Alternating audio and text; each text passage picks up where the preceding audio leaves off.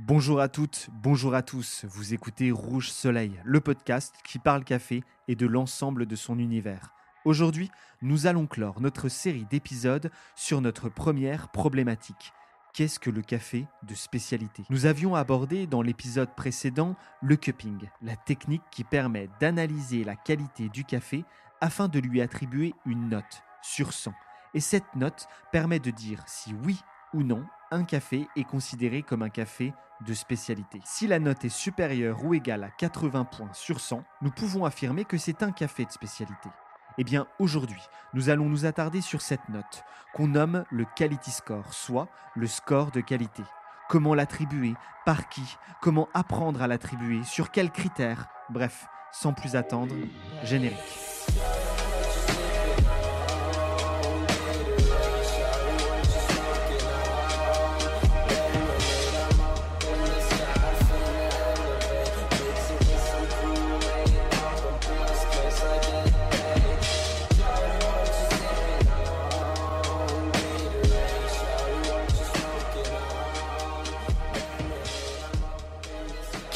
Peut faire un cupping Techniquement, absolument tout le monde. Nous l'avons vu lors de l'épisode précédent. Il faut s'armer de méthode et de rigueur. Mais qui peut déterminer la fameuse note d'un café, la note du score de qualité? Eh bien, cela se complique un peu car pour donner une note, quoi que ce soit sur le sujet étudié, il faut un barème identique. Peu importe la note, si le barème et les règles d'attribution sont les mêmes pour tout le monde, alors tout le monde doit pouvoir donner la même note. Exemple, j'ai un problème mathématique, 5 équations à résoudre, 2 points par équation, ce qui donnera un total de 10 points à attribuer et dans ce cas précis, il n'y a qu'une seule réponse par équation. Car les équations sont régies par les règles mathématiques définies et indéfectibles et qui tiennent de la pensée cartésienne. Exemple, 1 plus 1 égale 2. Dans le cas du café, vous vous en doutez, c'est un peu plus compliqué. Car pour analyser et attribuer une note, il va falloir s'appuyer sur notre capacité à analyser sensoriellement certains critères. Mais il y a quand même des règles qu'on vous enseigne pour analyser. On peut apprendre, tout comme les mathématiques, à mettre en pratique la résolution d'une équation sensorielle afin d'attribuer une note au café. Mais où vous apprend-on à donner une note? Eh bien, cela se passe lors d'une formation qui vous permettra de devenir Q-Grider. À partir du moment où l'on est Q-Grider, nous sommes reconnus sensoriellement pour avoir une analyse juste sur le café. Mais attention, ce n'est pas un examen facile, il faut de la pratique et de la patience. Et surtout, cet examen n'est délivré que pour une période de 3 ans. Après cela, il faut le renouveler et il faut passer par un organisme reconnu par l'ASCA, la Specialty Coffee Association. Et pour en savoir plus, nous avons eu la chance d'effectuer notre premier entretien téléphonique avec une Q-Grider torréfactrice, Marion Wagner. Elle est actuellement en poste chez Lutza Torréfacteur et euh, ne vous étonnez pas si vous entendez des petits gloussements lors de l'entretien téléphonique, car Marion est une jeune maman et elle a fait euh, l'entretien avec la présence de sa petite fille Gabrielle. Et pour commencer l'entretien, nous avons demandé à Marion quel était son parcours café.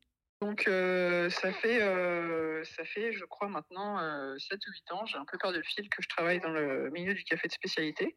Le café de spécialité était un petit peu en train de s'installer euh, en France. J'ai eu euh, l'occasion d'en boire quelques-uns comme ça, des espressos. Un jour, je me suis euh, décidée pour euh, postuler comme, comme barista. J'habitais à, Lille à ce moment-là, donc je travaillais chez Coffee Makers. Ensuite, j'ai eu, l'opportunité de, vivre en Inde pendant deux ans. Et là, j'ai découvert à la fois les plantations de, café, donc l'origine, une des origines du café. Et euh, parallèlement à ça, j'ai euh, pu travailler dans une, très belle start-up de, café euh, qui, donc, qui torréfie du café de spécialité indien et qui se lançait, enfin, c'était une start-up qui avait déjà 4 ans à ce moment-là, il me semble, ou 5 et qui a qui n'a fait que se développer depuis. Ça allait très vite et c'était très intéressant parce que j'ai travaillé là-bas au contact, donc il y avait il y avait euh, bon, effectivement la- le, grain qui était sourcé, euh, c'était que du grain indien, c'est que du torréfié, que du café indien, donc il y avait vraiment le sourcing qui était ben, fait euh, dans le pays. Et puis, euh, cette startup qui s'appelle Blue Tokai Coffee Roasters avait, avait recruté deux personnes pour développer les, les standards de, de, qualité, notamment en, interne, qui étaient australiens. Donc voilà, je, travaillais à la fois avec, des, avec beaucoup d'Indiens et à la fois avec des, des, des, Australiens qui avaient cette, cette, expertise comme ça très, très pointue. Après, je suis rentrée en France et puis là, j'ai travaillé pour un autre euh, torréfacteur. J'ai travaillé pour l'Arbre à Café, qui est un torréfacteur euh, français, qui torréfie du café bio et euh, biodynamique avec des engagements environnementaux qui sont très, très forts. Mmh et puis ensuite, j'ai rejoint l'UTSA il y a un peu plus de deux ans, voilà, où là, je, je m'occupe de la, la production à, à Paris, donc la torréfaction à, Paris. Ok, donc euh, on peut dire que tu es euh, torréfactrice, que tu fais aussi du, euh, du contrôle qualité et surtout, si on a la chance d'avoir Marion avec nous dans cet épisode, c'est parce que Marion, tu es Q-Grider. oui, effectivement, c'est quelque chose que j'ai fait en, c'est quelque chose que j'ai fait en Inde. j'ai fait la démarche de me, de me former en fait à la, à la qualité. Il faut savoir qu'il y a, y a, il y a il n'y a pas de formation initiale dans, le café, en, tout cas en France. Et donc, en fait, quand on cherche à se former, c'est souvent des formations qui sont euh, des euh, formations euh, internationales, ce qui est super intéressant, en fait, parce que ça permet ben, de se former dans différents endroits et puis ensuite aussi de travailler dans différents endroits avec des qualifications qui sont, qui sont reconnues. Et en Inde, c'était assez, euh, c'était assez particulier en fait de faire cette formation en Inde parce que je l'ai fait avec, euh, on était un groupe, je dirais, entre 10 et 12 personnes et sur ces 10 euh, à 12 personnes, il y avait beaucoup de producteurs de café indiens. donc c'était un des, des c'est des rencontres qui sont qui sont qui sont chouettes parce que on a chacun notre background et donc, bah, des producteurs de café indien, ils vont avoir goûté des, milliers et des milliers de cafés euh, indiens euh, dans, leur, euh, dans leur vie. mais souvent, très peu, voire aucun café qui viendrait de notre continent. alors que moi, j'avais j'avais, j'avais, on va dire, une expérience de la dégustation très différente où j'étais habitué à goûter que des très très bons cafés. ça, c'est, une chance, mais de plein de pays euh, et de continents euh, différents. Donc c'est voilà, ça, rassemblait des gens en fait, euh, voilà, avec avec avec des ouais des, des, expertises et puis des, des expériences et différentes. Et c'est on sait un des côtés très enrichissants du café, c'est que ça réunit des gens assez assez différents. Ok, top du coup, on a précisé dans l'épisode que c'est un examen euh, Q-Grider qu'on doit euh, renouveler. Est-ce que tu peux préciser pour nos auditeurs euh, quand est-ce que la dernière fois tu as pu renouveler en fait ta certification? Oui, alors effectivement, c'est une certification qui, atteste qu'on est en mesure de, de, noter les cafés avec acuité, on va dire, avec, euh, précision, euh, puisque l'intérêt, c'est que voilà, un Q-Grader, il donne une note qui soit relativement euh, proche de celle qu'un autre Q-Grader aurait donnée. Donc, et donc, ce qui s'appelle en fait être calibré. et effectivement, tous les trois ans, il faut renouveler cette calibration pour être sûr qu'on reste, bah, qu'on reste calibré, donc qu'on perd pas en précision. il y a des sessions qui sont organisées un peu partout dans le monde, parce qu'il y a des Q-Graders un peu partout dans le monde. Et là, c'est une formation qui est plus courte que la formation initiale, qui dure six jours. Et euh, là, ça dure, euh, ça dure une à deux journées et pendant laquelle on refait, euh, on fait trois cuppings en fait, qui, de, avec six cafés différents. Donc c'est vraiment les cuppings avec les standards de qualité du Coffee Quality Institute. Donc il y a cinq tasses par café. Donc en fait sur une table sur une table de six cafés, on va trouver cinq, tasses pour, pour, chaque, café. Euh, et euh, c'est des, tables qui sont euh, spécifiques. Donc il peut y avoir une table par exemple de café africain, une table de café d'Asie, et puis une table de café d'Amérique centrale ou d'Amérique latine ou une table de café naturel. Voilà, c'est et là on se retrouve avec des gens en général qu'on connaît, enfin qu'on connaît ou qu'on connaît pas, et il faut ben, montrer qu'on est toujours en capacité de, noter ces cafés avec, euh, avec précision. Euh. et donc, c'est la cohérence du groupe, en fait, qui, permet de, valider cette, euh, ce renouvellement, on va dire, du, de la qualification, certification de QGrider. Ok. Et donc, du coup, toi, tu l'as passé dernièrement? Oui, moi je l'ai fait en octobre 2021, donc Ok. ça fait euh, un peu plus d'un an. Ok, Euh, non, 2022, pardon, 2022, donc ça fait euh, effectivement un peu plus d'un an. ouais. ok, donc on est en direct avec une Q-Grider euh, certifiée euh, euh, actuelle, quoi. C'est ça, c'est ça. Et Pour un euh, an et demi encore. encore un an et demi. Est-ce que du coup, euh, tu peux nous parler en quoi consiste euh, la formation et l'examen pour devenir, du coup, pour la, quand tu le passes pour la première fois, euh, l'examen et la formation du Q-Grider Oui, alors euh, c'est une donc c'est une formation qui dure. En fait, c'est à la fois une formation et un examen. Les deux sont les deux sont mixés. Euh, Il y il y y a- il y a moyen de faire une sorte de pré-formation. Euh, mais ça, je ne l'ai pas fait, donc je ne peux pas vraiment en parler. Mais euh, la formation, donc les- la certification, elle peut être délivrée, la certification initiale, elle peut être délivrée que à l'issue d'une euh, d'une session de six jours, euh, pendant laquelle il y a euh, 24 examens qui sont, euh, qui sont organisés, sachant qu'il faut euh, valider les, 23 les 24 examens pour euh, pouvoir être certifié euh, Q-Grader. Donc euh, voilà, il n'y a pas une question de une histoire de moyenne ou de de ça, il y a 24 épreuves. Alors il y a certaines épreuves qui sont assez rapides et assez euh, simples, je dirais. Euh, il y en a certaines qui sont euh, plus, plus longues et plus, euh, plus délicates. Euh, et en fait, euh, tout est organisé voilà, autour de l'analyse de la qualité du café, qu'il soit, euh, soit vert qu'il soit euh, torréfié. Euh, donc dans ces, dans ces 24 examens, par exemple, bah, il y, a, y a trois cuppings, donc qui sont un peu les épreuves euh, maîtresses de, de la, de la formation. Mais euh, il va y avoir aussi euh, des, des- des tests autour du, du nez du café, donc un, outil de, formation euh, à l'olfaction euh, des, euh, des arômes du café. Il y a une épreuve qui consiste à la- à l'analyse des défauts du café vert. Il y a une épreuve qui, qui analyse des défauts du café torréfié. Et après, il y a pas mal d'épreuves qui sont gustatives, où il s'agit de reconnaître, par exemple, un type d'acidité dans, euh, dans du café. Donc euh, des, là, c'est des, acidités qui sont ajoutées dans des tasses de café. Et il faut euh, pouvoir distinguer bah, l'acidité malique de l'acidité phosphorique, de l'acidité euh, citrique, de l'acidité acétique. Donc voilà, c'est des, épreuves assez voilà, précises. En général, on est assez nerveux parce que d'une part, on boit beaucoup de café, bah, on est un petit peu obligé quand même. Et euh, par ailleurs, c'est un peu, euh, bah, il y a un peu de pression quoi, autour de tout ça. Mais c'est super intéressant parce que bah, ça permet de voilà d'avoir vraiment une approche très méthodique en fait de tout ça et euh, et de et de découvrir aussi des, concepts puisqu'à la fois voilà c'est de la formation mais de la, aussi aussi des tests quoi qui vont dans la dans la foulée. Et donc, du coup, il faut valider, on va dire, ces, ces 24 tests pour être certifié Q-Grider ou... Ouais, tout à fait, ouais. Euh, alors il y a moyen d'en, il y a possibilité en fait de repasser quelques examens euh, le moment même quand on en, en- quand on quand on échoue en fait à certains à certains tests.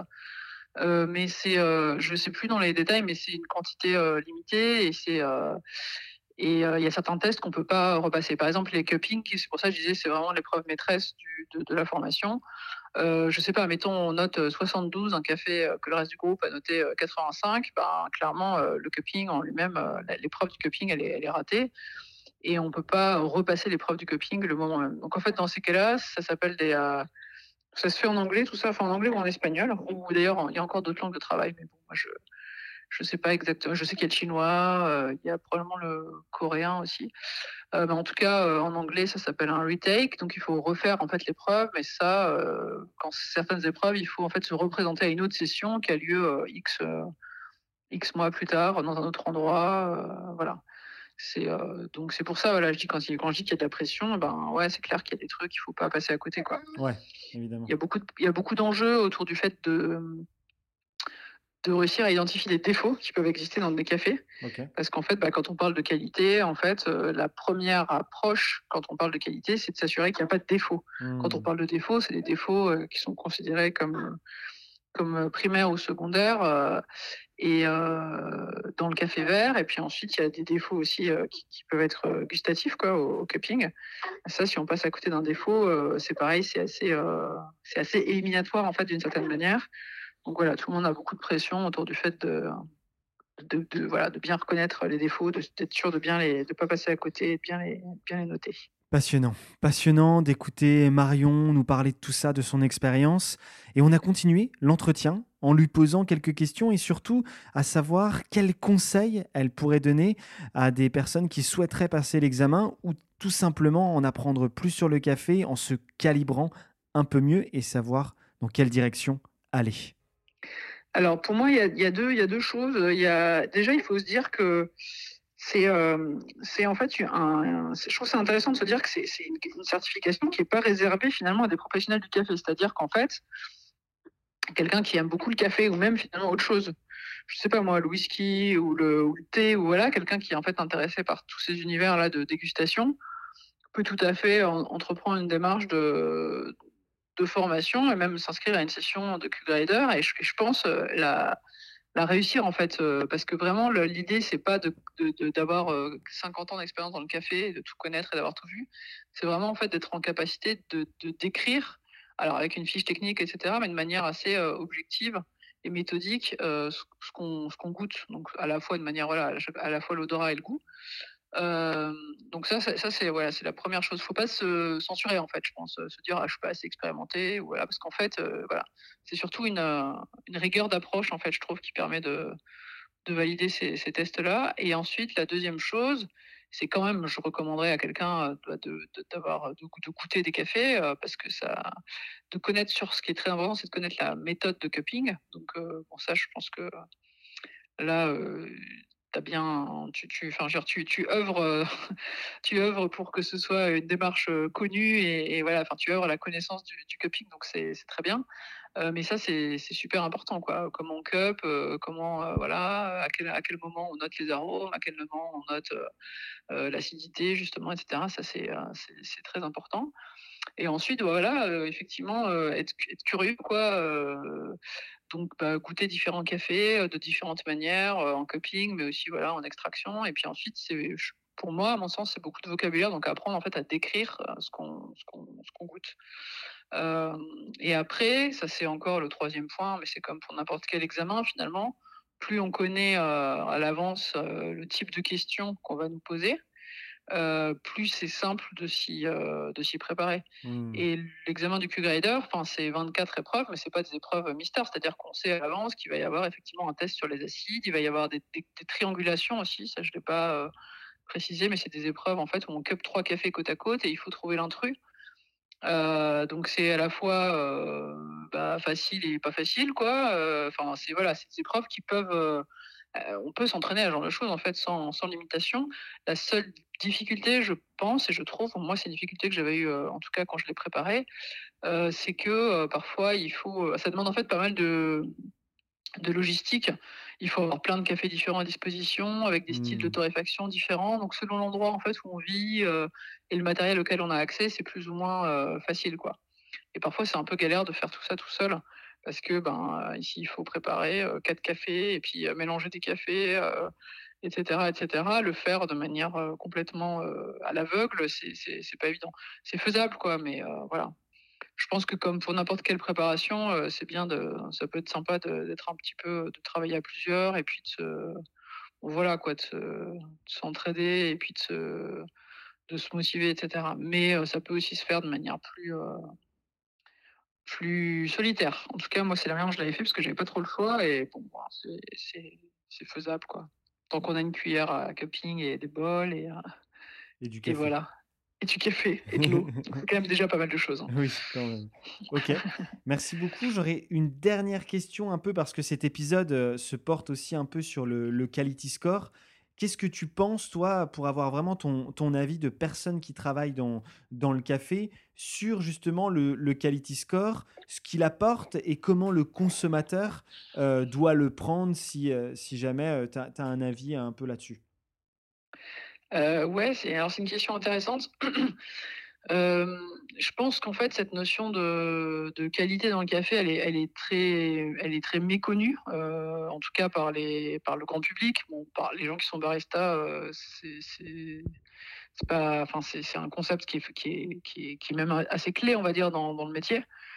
Mais dès qu'on sort du milieu du café de spécialité professionnelle, bon, il y a peu de gens quand même qui savent que oui, le café va avoir une qualité, mais heu, derrière, il y a aussi, heu, la qualité de la torréfaction, la qualité de la machine, heu, bon bref, en gros, heu, c'est pas un concept qui est assez connu, je pense, pour qu'il soit facilement, communicable, Mmh au grand public. Donc pour moi, vendre un sachet de café, vendre un café un sachet de café dans un coffee shop de spécialité, qui est 85 ou 87 ou 89 dessus, c'est je pense que c'est bien, il y a des clients qui cherchent ça. Maintenant, vendre ce type de café, heu, ailleurs, dans d'autres types de de de de commerces, ça me paraît plus, heu, plus délicat. Oui, sinon il faut vraiment, voilà, être pédagogue et avoir la la patience et heu, pour expliquer à chaque fois en quoi ça en quoi ça consiste. Voilà et après le score en tant que tel, bah, c'est chouette de se dire: «Ah bah, je bois un café qui est noté, voilà 81 ou un café qui est noté, heu, 87 ou un café qui est noté 89, ou un café qui est noté 95». Hem, c'est intéressant de de connaître le score. Après, à nouveau, je pense qu'il faut avoir un peu un minimum de bagage pour, comprendre ce que cette note elle peut, heu, elle peut vouloir dire, parce que, je fais aussi le lien avec les les notes de dégustation. Mmh On voit parfois des notes de dégustation assez sophistiquées, heu, je sais pas moi, pêche blanche, hibiscus, bergamote, il y a il y a quand même pas mal de gens qui sont déstabilisés parfois de pas retrouver ces notes-là dans une tasse qu'ils préparent, chez eux.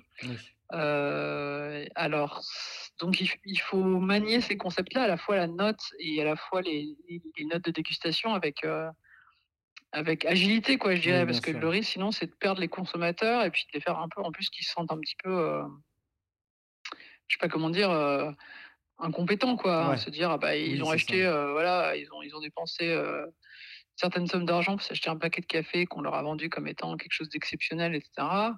En fait, on sait tous que c'est facile de rater un café. Mmh. Et donc au lieu de boire un super bon café, heu, quelque chose qui va vraiment qu'ils vont trouver renversant, ils vont il suffit qu'ils utilisent, une l'eau du robinet, heu, un peu trop froide, que leur, moulin soit mal réglé et cetera. Ils vont se retrouver avec un café qui est qui complètement quelconque, peut-être même moins bon finalement que quelque chose qui qui serait beaucoup plus standardisé, qu'ils pourraient trouver en par exemple en grande surface. Et là, rapidement, bah, l'intérêt de l'artisanat et de la qualité et cetera est un petit peu, je dirais, heu, ben, malmené quoi, en fait. C'est Absolument, donc la qualité, il faut bien il faut bien que faut bien faire passer, l'idée aux consommateurs que la qualité, c'est boire un café qui est noté 80 dont dont le grain vert, en fait, est noté 85, c'est quelque chose c'est exceptionnel, c'est une très grande chance. Parce que ça veut dire que déjà, il y a tout un réseau de personnes, qui ont travaillé, finalement, ma main dans la main, sur, heu, sur des kilomètres à des milliers de kilomètres de distance. Enfin, c'est c'est génial, quoi. C'est des des des producteurs qui ont super bien fait leur boulot, heu, heu, des importateurs, qui l'ont super bien fait aussi. Enfin et et à chaque fois, bon, bah, voilà, un producteur, en fait, finalement, c'est un groupe de personnes. Les importateurs, c'est pareil, c'est plein de gens. Enfin, c'est voilà, c'est des grandes chaînes, en fait, humaines qui sont très bien, coordonnées et qui permettent, voilà, qu'un torréfacteur, à un moment, arrive, ait dans les mains un café noté 85, mais une fois que le café noté 85, il est dans les mains du torréfacteur, il faut que lui le torréfie et ensuite, heu, il faut qu'il soit, ben, heu, mis en sachet, il faut, il faut qu'il soit préparé surtout, quoi. Donc voilà, la qualité, c'est toute cette tout tout toute cette chaîne-là qui doit être, qui doit être très, très bien, très, très bien rodée, très, très bien, heu, synchronisée et bon, voilà, il faut il faut il faut il faut en avoir, heu, il faut en avoir conscience. Hem et ensuite, il faut se dire aussi que voilà quoi, boire un café, noté, heu, 80, heu, 82, on pourrait se dire: «Ah, c'est une note plutôt basse sur l'échelle de la sur l'échelle de la qualité», finalement, si on considère que enfin, puisque le café de spécialité, la la la la note commence à 80, mais c'est déjà, c'est déjà, c'est déjà des très bons cafés, en fait, par rapport à ce qu'on peut boire dans dans dans 95 heu, des des situations. Donc heu, voilà, je pense qu'il faut pas, heu, pécher par, excès de d'exigence, parce que, finalement, il y a des super bons cafés à 82 et il y a des excellents cafés à 95, c'est sûr, mais bon, Voilà, on boit pas du café à 80 noté 95, heu, tous les jours et c'est pas le but et de toute façon, c'est pas possible d'un point de vue, bon, d'un point de vue financier, individuellement, ce serait il faut faudrait que ce soit des consommateurs qui soient fortunés. Ouais. Ça ça ça existe toujours, mais on peut pas produire non plus la la la la te la la terre et les producteurs de café peuvent pas produire que des cafés notés à 95. Il faut bien comprendre que c'est un ensemble de choses, en fait, quoi. C'est des micro lots, heu, des voilà, quelques poignées de cerises de café qui ont été récoltées dans des conditions, heu, exceptionnelles et heu et donc très bien pour ceux qui peuvent en boire, mais mais il faut aussi prendre en compte que, toutes les autres parcelles de café qui vont produire des cerises, ben, ces cerises-là, il faut aussi les les mettre en valeur et puis les puis les les déguster, quoi. Voilà, on arrive à la fin de l'entretien et la première chose qui me vient, c'est merci. Merci Marion, parce que c'était passionnant. On aurait pu encore euh, l'écouter, je ne sais pas vous, mais moi en tout cas, de longues, longues minutes, nous parler de sa vision du café de spécialité, de son expérience. On doit reprendre le cours de l'épisode et on commence maintenant.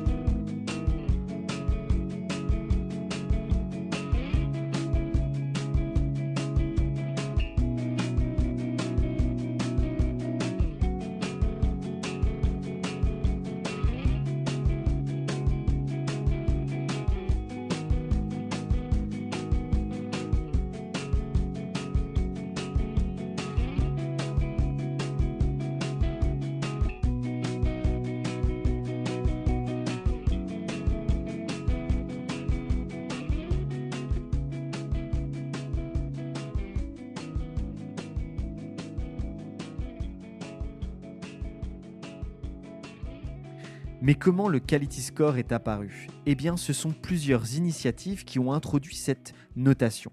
Et cela s'est produit au crépuscule du XXe et à l'aurore du XXIe siècle. Pour commencer, il y a un événement majeur. À la fin du XXe siècle, un homme, George Howell, met en place un nouveau système de notation sensorielle pour le café afin de l'utiliser au sein d'un concours. Mais au-delà d'un concours, Georges a imaginé cela comme un programme innovant et éducatif. Si l'on met en place des critères d'excellence qui ouvrent la participation à tous, alors le niveau de la qualité, ou en tout cas des personnes qui participent à ce concours, augmentera naturellement. Peut-être en avez-vous déjà entendu parler, mais ce programme se nomme Cup of Excellence, tasse d'excellence. Pour faire un rapprochement, on pourrait penser que cela est le concours des meilleurs ouvriers de France. MOF, mais pour le meilleur café. Je vous cite le texte de présentation sur l'histoire de la Cup of Excellence, car rien ne me sert de les paraphraser. Il suffit de rendre sur leur site et vous verrez vraiment toute la description. Je vous cite un des passages. Mais à mesure que le programme se développait, les acheteurs et les agriculteurs du monde entier ont compris la valeur durable de la transparence. L'identification des agriculteurs est désormais une caractéristique de l'industrie du café de spécialité dans les pays dotés ou non d'un programme de Cup of Excellence. Mais c'est en raison de la structure originale de la compétition que cela s'est produit. Là où il n'y a pas de programme de Cup of Excellence, la motivation pour la transparence est moindre. Cup of Excellence continue de promouvoir la reconnaissance des agriculteurs de toute taille et de tout sexe dans tous les pays où elle opère. Ces agriculteurs individuels peuvent alors nouer des relations directes et à long terme avec les acheteurs qui apprécient les cafés qu'ils produisent. Les petits exploitants agricoles profitent le plus de la Cup of Excellence car historiquement, ils étaient les moins instruits pour reconnaître leur propre qualité et beaucoup moins de pouvoir pour exiger une juste valeur. La plupart des cafés étaient mélangés. Les qualités supérieures étaient mélangées avec d'autres cafés de qualité inférieure afin d'obtenir une qualité moyenne bien qu'il n'y ait souvent aucune intention malveillante, puisque les mélanges étaient la norme, il a profité aux plus grands exportateurs et importateurs commerciaux. Alors que les petits micro-lots sont uniques, de nombreux cafés inconnus sont découverts, à la grande surprise des jurés et des acheteurs, qui ont souvent des profils aromatiques préconçus pour le café cultivé dans un pays. Cette surprise incite le marché à rechercher la qualité pour des primes accrue. Cela soutient également la montée en puissance du développement des appellations lorsque les cafés de la même région continuent de gagner. À mesure que les efforts visant à reconnaître ces profils de saveurs régionales et leurs valeurs réussissent, des communautés entières prospèrent. Mais après plus de 20 ans, les petits agriculteurs participent et gagnent pour la première fois. Les profils des saveurs continuent d'étonner, des petites régions uniques sont cartographiées et des communautés peu connues pour leur café de spécialité prospèrent. J'ai fini la citation. Alors certes, c'était un peu long, mais ce paragraphe était très important pour que vous compreniez vraiment l'idée de la Cup of Excellence et de la manière dont elle a été mise en place en 1999. Parallèlement, en 2001, le marché du café était relativement bas. Paul Katzneff, directeur de la Thanksgiving Coffee, joue aussi un rôle essentiel dans la vulgarisation de la technique de dégustation dans l'industrie du café, car il écrit le manifeste du cupper de café, un document visant à aider les producteurs de café à apprendre les techniques d'analyse sensorielle afin d'obtenir des scores pour avoir un maximum de contrôle sur leurs produits et donc donner une valeur plus juste à leurs produits. Cet ouvrage, le manifeste du cupper de café, résulte de l'idée selon laquelle l'analyse sensorielle du café par la dégustation pourrait être un langage plus accessible et plus responsabilisant pour le marché du café, plutôt qu'une simple technique d'analyse qualitative. Remonter à la source de la plante pour faire correspondre un même langage, plus populaire et compris de tous. Nous sommes ici dans le mythe de la tour de Babel. Mais si tout le monde se comprend, alors les informations circulent mieux et le marché n'en souffre pas. Et là, la même année, eh bien, notre Ted R. Lingle, souvenez-vous, nous l'avions évoqué dans l'épisode précédent sur ses recherches approfondies sur l'aspect chimique et sensoriel du café avec la sortie de son livre en 1984, Coffee Cupper Handbook. Eh bien, en 2001, Ted et ses collaborateurs ont développé une nouvelle norme de dégustation et un nouveau formulaire de dégustation pour l'ASCA. Cela a conduit au développement d'un programme visant à former et à tester les compétences des dégustateurs de café, d'abord à l'ASCA, puis au sein d'une organisation à but non lucratif fondée par l'ASCA appelée l'Institut de la qualité du café, Coffee Quality Institute, abrégé CQI. Le programme de certification CQI appelé programme Q-Grider, vise à former des experts en café aux normes de l'ASCA. Grâce à ce programme, des milliers de dégustateurs ont appris les normes de dégustation et le système de notation à 100 points du Quality Score, réalisant ainsi l'aspiration de transformer la pratique de la dégustation en une technique d'évaluation sensorielle du café mondial.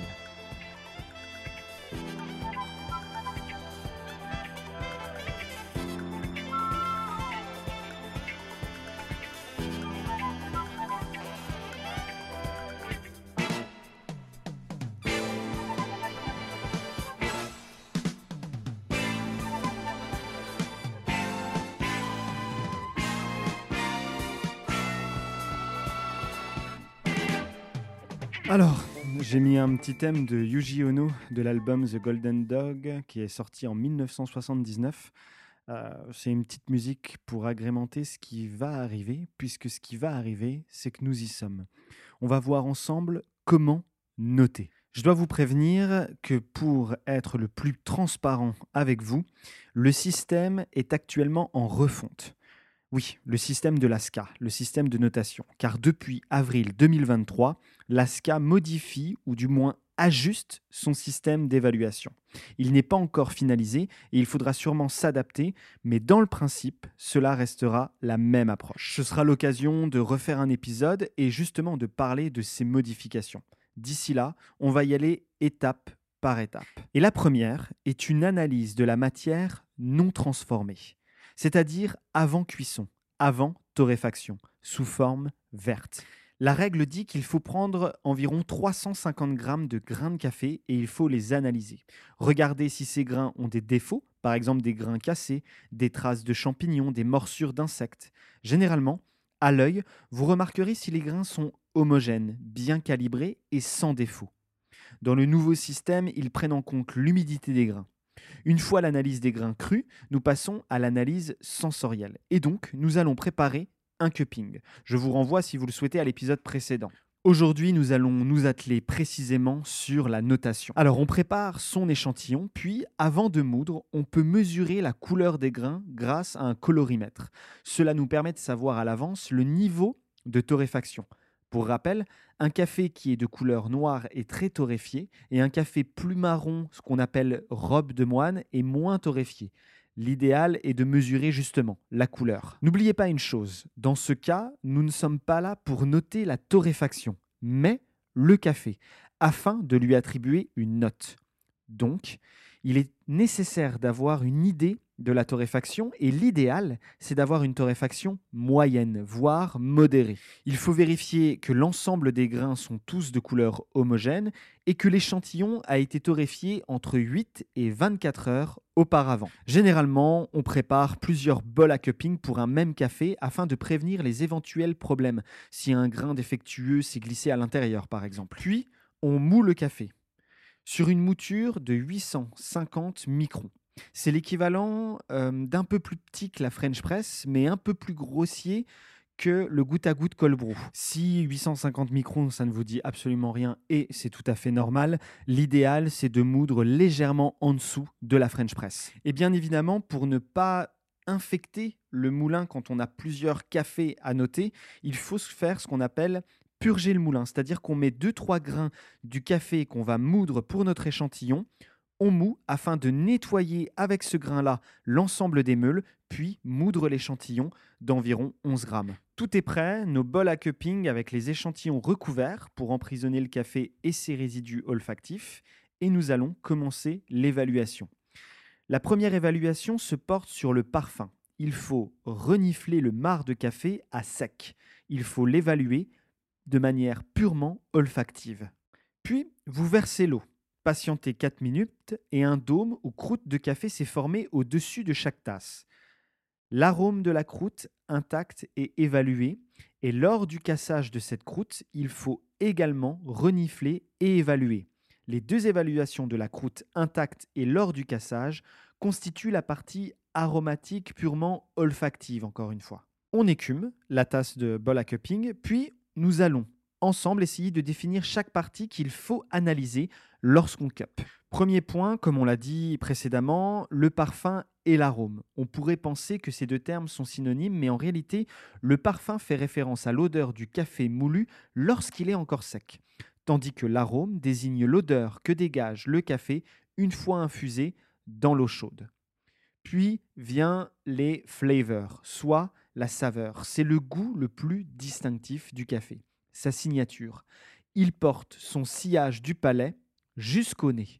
Ensuite, on va analyser ce qu'on appelle en anglais l'aftertaste, c'est-à-dire la longueur en bouche. C'est vraiment la durée de la palette aromatique au sein de la gorgée.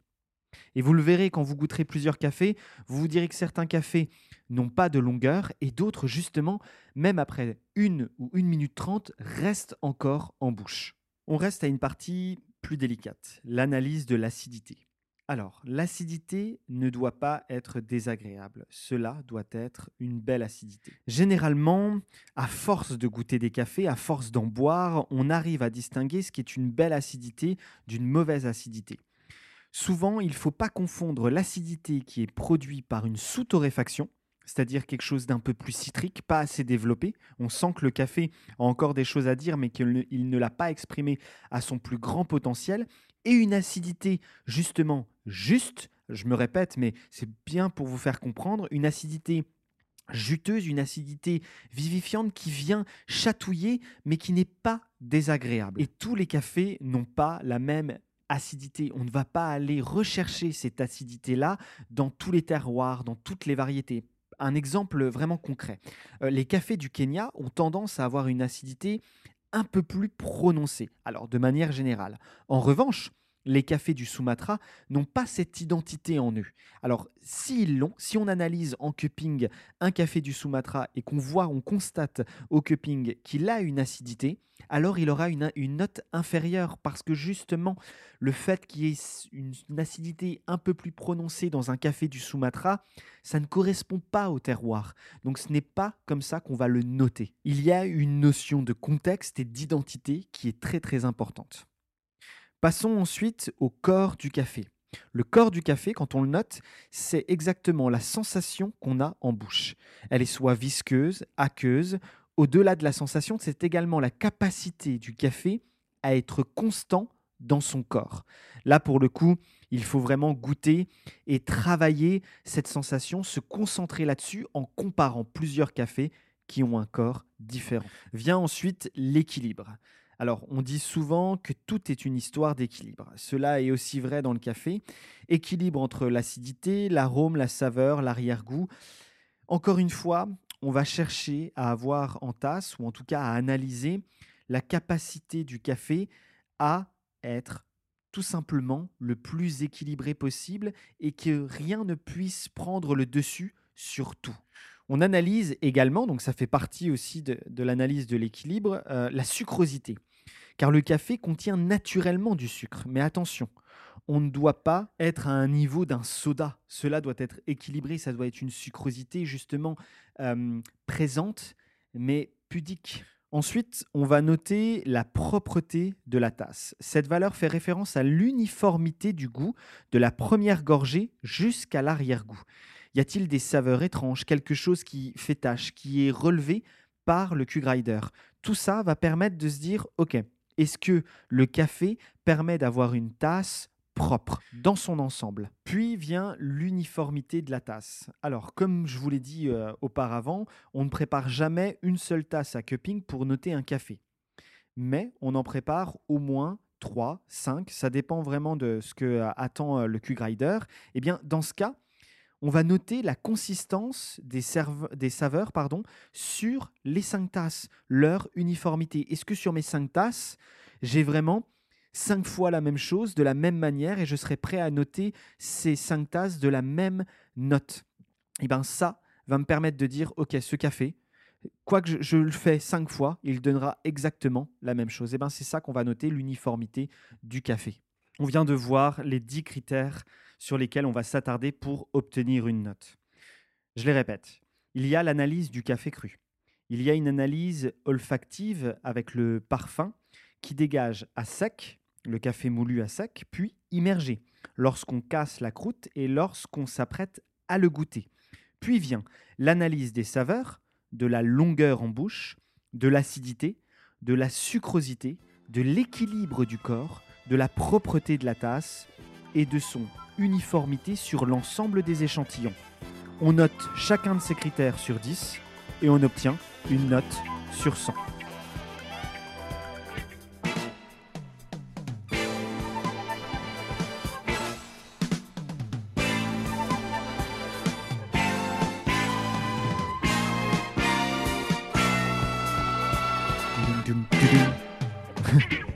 Alors oui, je vous ai remis euh, cette musique parce que euh, l'album tourne en ce moment euh, chez Rouge Soleil et que, on va pas se mentir, c'est des musiques assez vivifiantes et qui vont nous permettre du coup de terminer, de conclure en tout cas cette série de premiers épisodes sur la première problématique des podcasts de Rouge Soleil qui était qu'est-ce que le café de spécialité? Alors techniquement, on a vu ensemble le café, on lui donne un score. Et si ce score dépasse, encore une fois, je le répète, la note de 80 sur 100, c'est considéré comme un café de spécialité. Mais on aimerait aussi rajouter qu'il ne faut pas partir du principe qu'un café qui score 88 sur 100 sera meilleur qu'un café qui score 86 sur 100. Car cette gradation est attribuée à un instant dans certaines conditions. Une note ne doit pas vous empêcher de goûter un café. Ce n'est pas, on va dire, le mauvais élève de la classe à qui on garantit un destin professionnel médiocre. Quoi. Je veux dire, euh, après tout, euh, Albert Einstein était considéré comme un élève moyen, paresseux et turbulent. Donc on ne sait jamais de ce qu'on va pouvoir faire euh, d'un café quand on va apprendre à le connaître et à essayer de développer ce qu'il a en, mieux, essayer de rentrer en communication avec lui pour l'extraire de la meilleure des manières pour qu'il nous plaise et qu'on se dise waouh mais ce café je l'adore. Cette note elle, elle est pour vous consommateur une indication que c'est un café de spécialité, déjà, c'est la première chose, qu'on peut le tracer de la plante à la tasse, on peut vous en parler, on peut vous parler de l'agriculteur, de son histoire, on peut vous parler de la variété de ce café, de ses caractéristiques, de vous parler du niveau de torréfaction et vous orienter pour l'extraire au mieux. Sans ça, sans comprendre, on ne pourra pas avoir la meilleure tasse possible pour soi et pour les gens avec qui on le partage. Au final, un café de spécialité, c'est un café qui, de qui on peut absolument tout savoir, tout connaître pour communiquer au mieux avec lui, l'écouter et lui répondre, l'extraire et le boire en passant un moment le plus agréable possible. Et c'est vraiment, en tout cas, ce qu'on pense chez euh, Rouge Soleil, c'est l'idée qu'un café, un café de spécialité, c'est un café qu'on peut tracer, sur lequel on peut tout vous dire. Alors, je me répète encore une fois, mais c'est très important puisque au-delà de, tout ce qu'on peut dire sur un café de spécialité, ça a un score, ça a une, aromatique bien précise et tout. Un café de spécialité, ce n'est pas que ce qui se retrouve dans la tasse. C'est en amont, c'est tout le travail qui a été effectué et toute l'histoire du café de spécialité, comment on en est venu aujourd'hui à atteindre des niveaux aromatiques impressionnants, incroyables, parce que justement, il y a eu un travail de fait au sein des agriculteurs, qui a eu un travail de fait au sein de la torréfaction, des importateurs, des exportateurs, des baristas, et que maintenant on arrive sur une boisson qui procure vraiment des émotions. Et c'est ça, le café de spécialité, c'est une histoire de la plante à la tasse qui procure des émotions. On espère que ce dernier épisode vous a plu. On vous donne euh, rendez-vous pour une prochaine série sur une nouvelle problématique. D'ici là, on vous souhaite une agréable fin de journée ou début avec toujours un bon café.